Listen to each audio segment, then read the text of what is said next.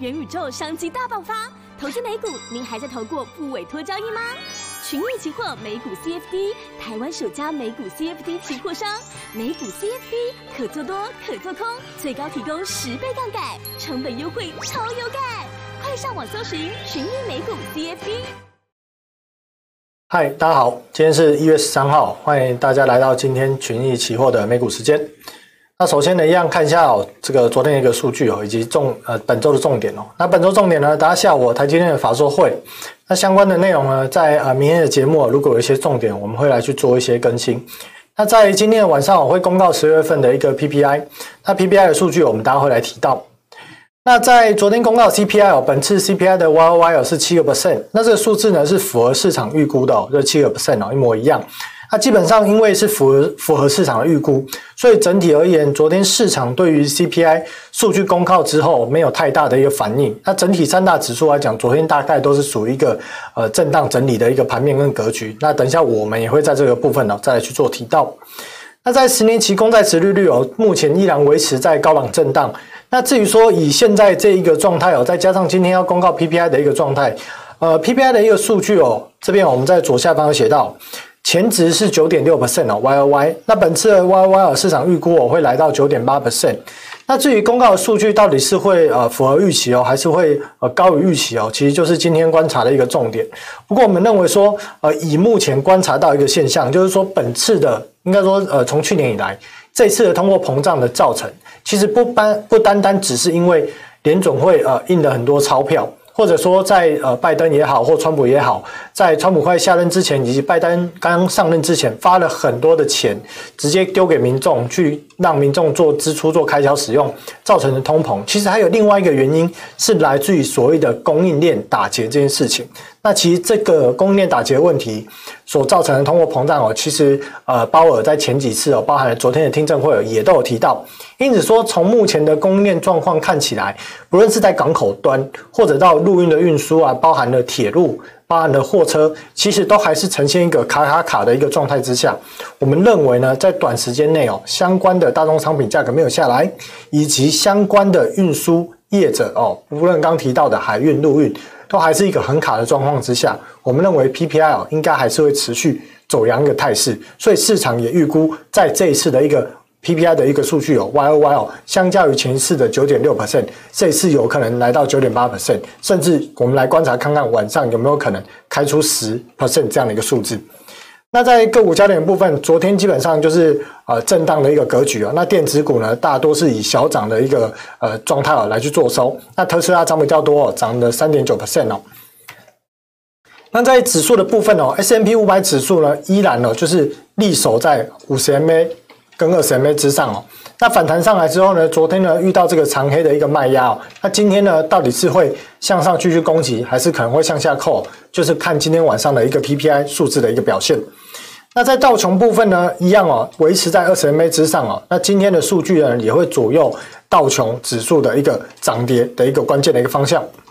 纳斯达克指数就比较弱了，当然反弹上来，我们一直在讲哦，下行能力、下行压力仍然在。那弹上来有二十 MA 跟五十 MA 的压力。那今天如果数据呢又公告之后，可能啊数据是高于九点八 percent 的话，那可能一样会有卖压出来。那所以说，如果数据是符合预期，我们认为也是震荡。但是整体的指数，我刚提到的 S M P 五百指数也好，纳斯达克指数也好，我们认为短线上应该还是有修正的一个空间。主要因为是通膨的压力，再加上升息这件事情离市场。预期的时间点，可能本来预期啊，在在这个六月份了，那现在可能甚至有一派的说法，可能预期在三月份升息的时间点是越来越接近的一个状况之下，基本上资金回笼或者资金紧缩会带给市场上一定的程度的压力，所以短线上我们认为电子类股或科技类股的指数，短线上可能还有一些修正幅度的空间。那届时等修正完毕之后，我们会来推荐一些可以逢低介入操作的一些个股给大家来去做参考。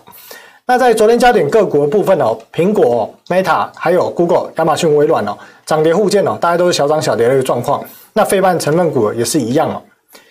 那在昨天的新闻哦，就是特斯拉的这个部分哦，昨天上涨比较多。那主要是因为交车数的告捷哦。那另外也有提到说，在德州的工厂也即将投产，所以有相关的分析师就是看多特斯拉，认为哦，电动车基本上是一个很大的一个市场的一个商机，依然是呈现这样一个状态。那并且呢，在呃特斯拉哦，在这个二一年哦，全年交车超过九十三万台之下。今年市场预估可能整年的交车量可以达到两百万台。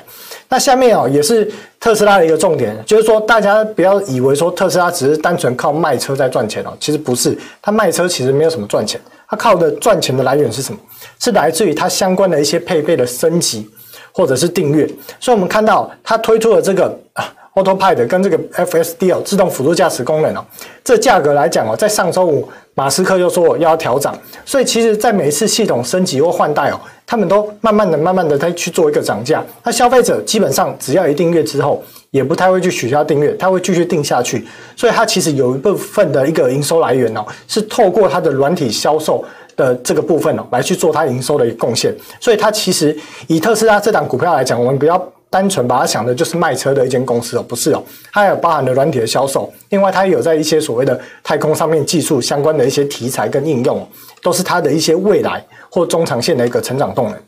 那在个股追踪的部分哦，昨天提到我们今天要来讲 NVIDIA 收购 ARM 的一个故事。那为什么收购 ARM 这这个故事哦，一直卡关了，卡很久？为什么？我们今天就来讲一下这个故事哦。首先，我们要先了解 ARM 它到底在产业的地位是什么。那以及呢，所谓的这个 IP 哦，IP 设计哦，这个所谓的授权，到底呃，这个锡制材授权到底是什么？那我们先看到下面这张图表。基本上呢，呃，我们所知道 IC 设计公司包含什么？像台湾的指标就是联发科嘛，啊，另外还有像是什么呃，国外的指标啊，高通啊，美国的指标高通等等，其实这些都是 IC 设计的公司。那他们在设计这个晶片上面，他们要去设计这个线线路图啊，怎么让它去运作的时候，他们需要有一些工具来辅助他们来去做设计。这工具就包含什么？包含了 EDA 跟这个 IP 哦。那 IP 我们就把它想象什么？把它想象就是其实就是一个乐高积木。我们要去组一个啊乐高的一个房子，我们需要有原本的积木的这个模块，有了这模块，我们建造的速度才会快。所以其实 ARM 它的角色就是 IP 的这个位置，它提供了一些所谓的元件功能组块，提供给这些 IC 设计公司，让它去可以更快速。更有效率的去写出他们所要的线路的设计。那 EDA 是什么？EDA 就好像是写这些程式的一个所谓的呃软体，我们就把它想象成一个软体。所以其实，在 IC 设计产业上面有更重要的是 EDA 跟 IP 这两两个两大产业。那当以 IP 产业来讲，光 ARM 哦这间公司哦，它就占了 IP 产业的这个销售额大概百分之四十这么大的一个规模。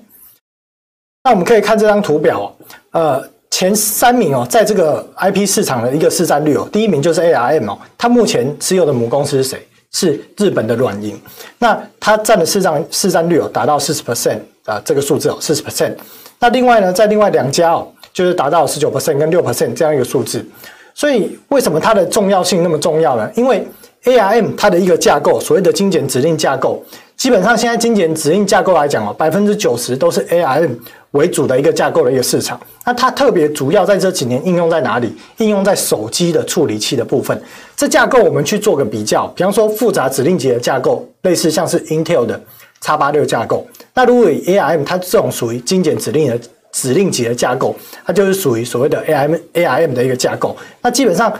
这种精简指令集的架构跟 X86 的架构它的差异在哪？差异就是它可能需要的是哦。所谓的高效能、低功耗的设备，它就很适合用这种精简指令的指令集的架构。所以，对于手机来讲，它就很适合用 ARM 的架构去写它的一个晶片的一个呃设计，好或一个呃架构这样子。所以，基本上呢，我们看到就是目前 ARM 在手机应用处理器来讲，百分之九十的手机应用处理器都是使用 ARM 架构。因此，在并购这件事情会影响到谁？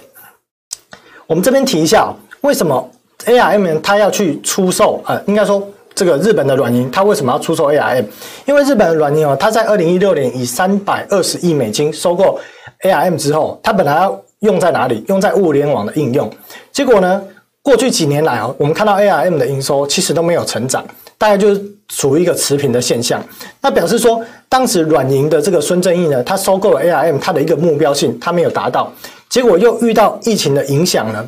反倒就使得他这个软银的这个投资公司哦，也造成很大的一个亏损。这亏损指的是软银的投资公司哦，它亏损了。一百七十七亿哦，在这个去年这个时间点，二零二二年、二零二零年，所以他目前对于说他手上收购的 AM 这间公司，在没有获利的状况下，也可能造成他目前的投资公司可能会继续亏损，所以他一直很想要处理掉 AM 这间公司。那也刚好，NVIDIA 因为很多产品的架构是采用 AR，很多它的一个呃 GPU 的一个设计哦，它是采用了这个 ARM 的一个架构，所以刚好 NVIDIA 它也想要来收购 ARM。因此说，在二零二二零二零年哦九月，NVIDIA 正式宣布用四百亿要收购 ARM 之后，受到各方阻挠。这受受到各方阻挠，包括哪哪些呃厂家来阻挠它呢？包含了 Intel、高通、Apple，因为他们有一些产品都是采用 ARM 架构，他们会认为说，如果今天 ARM 被 NVIDIA NVIDIA 收购，那会不会变成这个 ARM 它失去了一个中立的角色，变成以后这些厂商他要去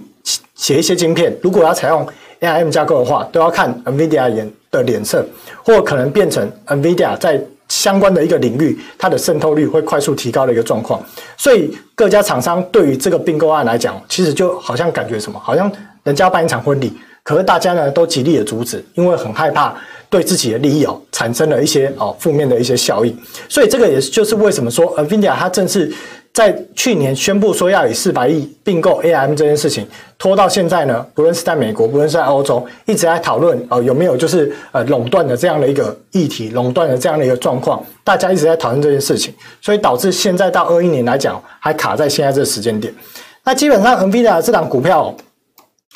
当时我们就讲说跌破平台之后，我们建议有短线哦是暂时先观望。那依然我目前还是维持这样的一个看法。那在其他各国部分呢？呃，我这边大概就提到，因为大概基本面没有太大的改变。德州仪器有，我们还是建议有，逢反弹上来之后，上档压力很大，还是可以偏空操作。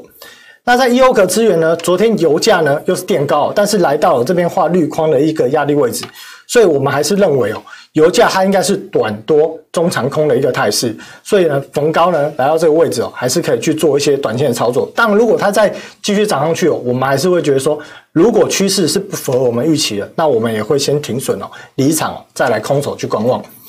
那在 Starbucks 部分哦，依然哦受制于疫情的一个因素哦，再加上哪些呢？加上第二点哦，就是它今年呢会提这个加薪的一个部分，还有原物料涨价的影响哦，会持续对它的毛利率造成压力。所以，我们对于这呃，基于以上这三点哦，就是呃，新病毒反复的出现，影响消费者消费力道，以及它这个挑衅这件事情，还有原物料压低它毛利率这三点哦，我们认为哦，呃，星巴克来讲哦，依然还是可以偏空操作。那来到支撑位哦，或者建议可以呃，就是呃，获利了结的时间点哦，我们会去参考红线这个位置哦，大概是可能我们认为在波段上面哦，星巴克哦，短期的一个落底的一个价格带。好，那今天节目就到这里哦，那我们就明天见，拜拜。